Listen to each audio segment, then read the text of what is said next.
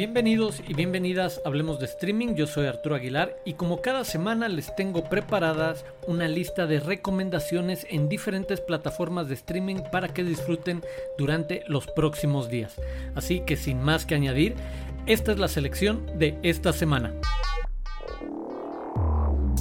Comenzamos con Netflix, en donde se estrenó la semana pasada Monstruo, una interesante película que nos cuenta la historia de Steve Harmon, un joven de 17 años, estudiante destacado en Harlem que quiere ser director de cine, acusado de un asesinato por un crimen que él asegura no haber cometido. La historia se concentra en la batalla legal de lo que sucede a partir de estar involucrado, de haber estado en ese lugar. La construcción de la propia historia es bastante interesante, el tono que se maneja, las reflexiones hacia donde lleva, obviamente, de el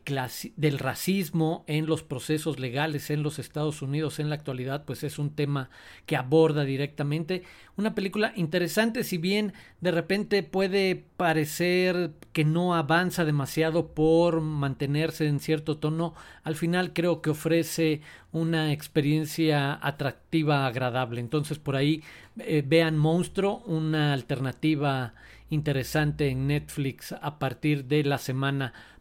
Y también a partir ya de esta semana pueden ver El baile de los 41, película dirigida por David Pablos, este director mexicano que muchos pueden ubicar por Las elegidas, otra gran película eh, realizada por él, pues bueno, en este caso nos lleva a una historia de principios del siglo XX, de hace 120 años, cuando en la cúpula, en la élite porfirista, se trató de esconder y se publicó esto en los medios y después se trató de controlar de una fiesta de la comunidad LGBT del momento y que involucraba al yerno del propio presidente de la República, pues bueno, este escenario a partir de esta anécdota real. David Pablo hace una recreación en verdad muy interesante de este retrato social, de este momento de clasismo, machismo que habla también con nuestra actualidad, por supuesto, de esta representación de la comunidad LGBT y de una manera sensible, empática, eh, atractiva, estéticamente bien llevada, bien construida, es un director que sabe utilizar el lenguaje cinematográfico sin lugar a, duda, pero también explotando la parte de las actuaciones y de la sensibilidad que necesita una historia así y de abordar ese, eh, esa capacidad de descubrimiento hace 120 años por otra parte de la sociedad eh, de ese momento en México de esta diversidad sexual, de este despertar hacia una conciencia de otras preferencias diversas, porque no se trata no solamente de eh, cuestiones homosexuales, sino también de travestismo y de todo lo que involucra a la comunidad LGBT. Entonces, una película muy interesante por todo lo que aborda y por su manufactura, El baile de los 41, ya disponible en Netflix.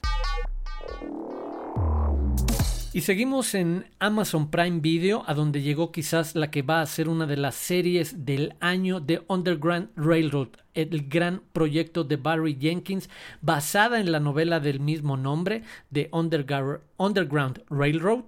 Eh, como El tren subterráneo, si tuviéramos que hacer la traducción literaria, un libro de Colson Whitehead que se convierte en una miniserie de 10 capítulos de una hora cada uno, se construye una historia alternativa, un poco en el ejercicio de lo que muchos pueden ubicar, lo que ha hecho Quentin Tarantino, por ejemplo, con Inglorious Bastards, donde hace una historia alternativa de lo que sucede durante la Segunda Guerra Mundial. Pues bueno, en este caso hace lo mismo con lo que se conoce como este, eh, esta red de casas, de lugares secretos donde los afroamericanos durante el siglo XIX tenían la posibilidad de huir o escapar para tratar de llegar al norte, a los estados donde podían ser libres o a Canadá, para escapar de las condiciones de esclavitud en la que vivían. Pues bueno, esta gran novela, en su momento ganadora del premio Pulitzer de ficción en los Estados Unidos, es adaptada como una gran miniserie que aborda esta cuestión social, lleva esta historia alternativa a construir en lugar de que se trate de una interpretación de esa red tal cual virtual de cierta manera, no era una red como tal ferroviaria, sí se convierte así en la ficción que construye Barry Jenkins, en una red ferroviaria en la que existen ingenieros y redes y maquinaria y todo alrededor para lograr la libertad de toda esta gente afroamericana que vivía como esclavos en el sur, principalmente los Estados Unidos, y lo que tenían que hacer para lograr este escape. Pues bueno, con una duración de más de 600 minutos, esta gran miniserie que hace este abordaje histórico, artístico, creativo de la mano de Barry Jenkins, el director de Moonlight, una de las voces importantes de la industria del cine actualmente. Entonces, en verdad, dense tiempo, váyanse echando a partir de estos próximos días, ya que esté disponible The Underground Railroad en Amazon Prime, Video. Y también ahí ya está disponible desde la semana pasada un documental que me parece interesante a medias en el sentido de que, ahora digo por qué, en el sentido de que hace un retrato muy atractivo de una figura como es J Balvin, estoy hablando de El Niño de Medellín, así se llama el documental que retrata a este reggaetonero colombiano que quizás muchos de ustedes si no son fans de la música, si son fans de la música no se lo van a perder, creo que es eh, mucho más atractivo para los fans, pero para quienes no sean, creo que hace un interesante retrato de una figura muy importante de la cultura pop actualmente, más allá de gustos o preferencias, no se puede negar la relevancia del reggaetón dentro de la cultura pop musical global, mundial, y bueno, de J Balvin como una de las figuras importantes, pues bueno, hay un retrato interesante sobre esta persona, sobre lo que hay detrás de él, claro, con eh, la oportunidad de haberse asomado un poco más, pero no se atreve, considerando que su protagonista también es alguien que participa y que protege lo que se puede compartir, hasta dónde llegan las reflexiones o los, los cuestionamientos en el sentido reflexivo, introspectivo de algunas cosas que se llegan a plantear eh, por encima, digamos. Pero de cierta manera un documental interesante ahí El Niño de Medellín que ya está disponible también en Amazon Prime Video. Y pasamos rápidamente a Apple TV Plus, donde ya estrenó la segunda temporada de Mythic Quest me parece una de las series de comedia más atractivas actualmente, quizás potencial heredera de series como Silicon Valley, esos retratos de una industria que van más allá de la comedia, que funciona en varios niveles. Creo que Mythic Quest, en el caso del retrato de la industria de los videojuegos, no es nada más atractiva para quienes puedan ser jugadores, para quienes estén familiarizados con esta industria o con algunos de los títulos, no, para quienes estén quizás lejano esto también ofrece una mirada atractiva a uno de los grandes fenómenos de consumo y de hábitos de entretenimiento de la actualidad, que en verdad los videojuegos lo son. Y por otro lado, también una crítica, una sátira a cómo funciona esto, del mismo modo en el que en su momento Silicon Valley lo hacía sobre las industrias tecnológicas y de redes sociales y de valoración de estas startups, e, etcétera. Pues bueno, por ahí busquen, vean Mythic Quest. Ahora ya digo, pueden ver toda la primera temporada, ya están los primeros dos o tres ya estarán los tres primeros capítulos de la segunda temporada para que puedan ir viendo una serie que va tomando forma de manera muy interesante y ofrece ciertas reflexiones atractivas sobre una industria importantísima en la actualidad así que ahí la recomendación también para Apple TV Plus esta semana.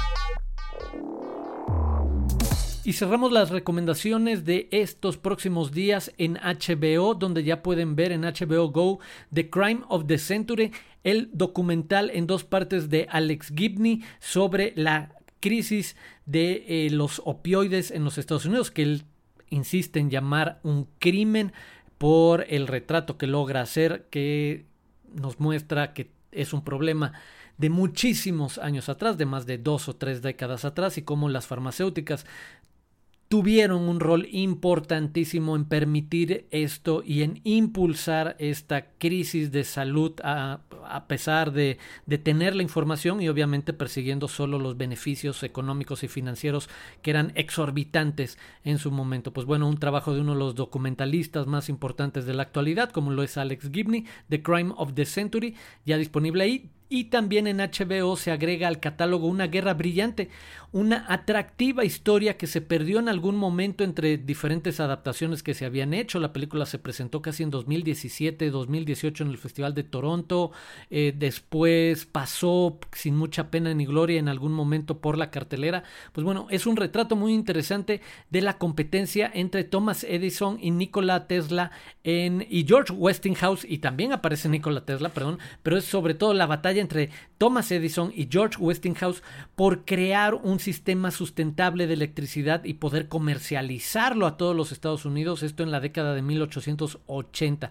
Pues bueno, estos dos genios retratados, interpretados Thomas Edison por Benedict Cumberbatch, George Westinghouse por Michael Shannon, una película en verdad muy atractiva, muy bien llevada, construida, que tiene incluso momentos de efectos especiales, llamémoslo así, a nivel de diseño de producción, de cómo se cuentan ciertas cosas que me parecen bastante atractivas, bastante llamativas y que hacen muy entretenida la experiencia de ver esta batalla de dos genios en su momento que compitieron por definir cómo iba a ser un, un una industria de nuevo tan importante como la eléctrica. Pues bueno, ahí busquen también una guerra brillante ya disponible en HBO Go.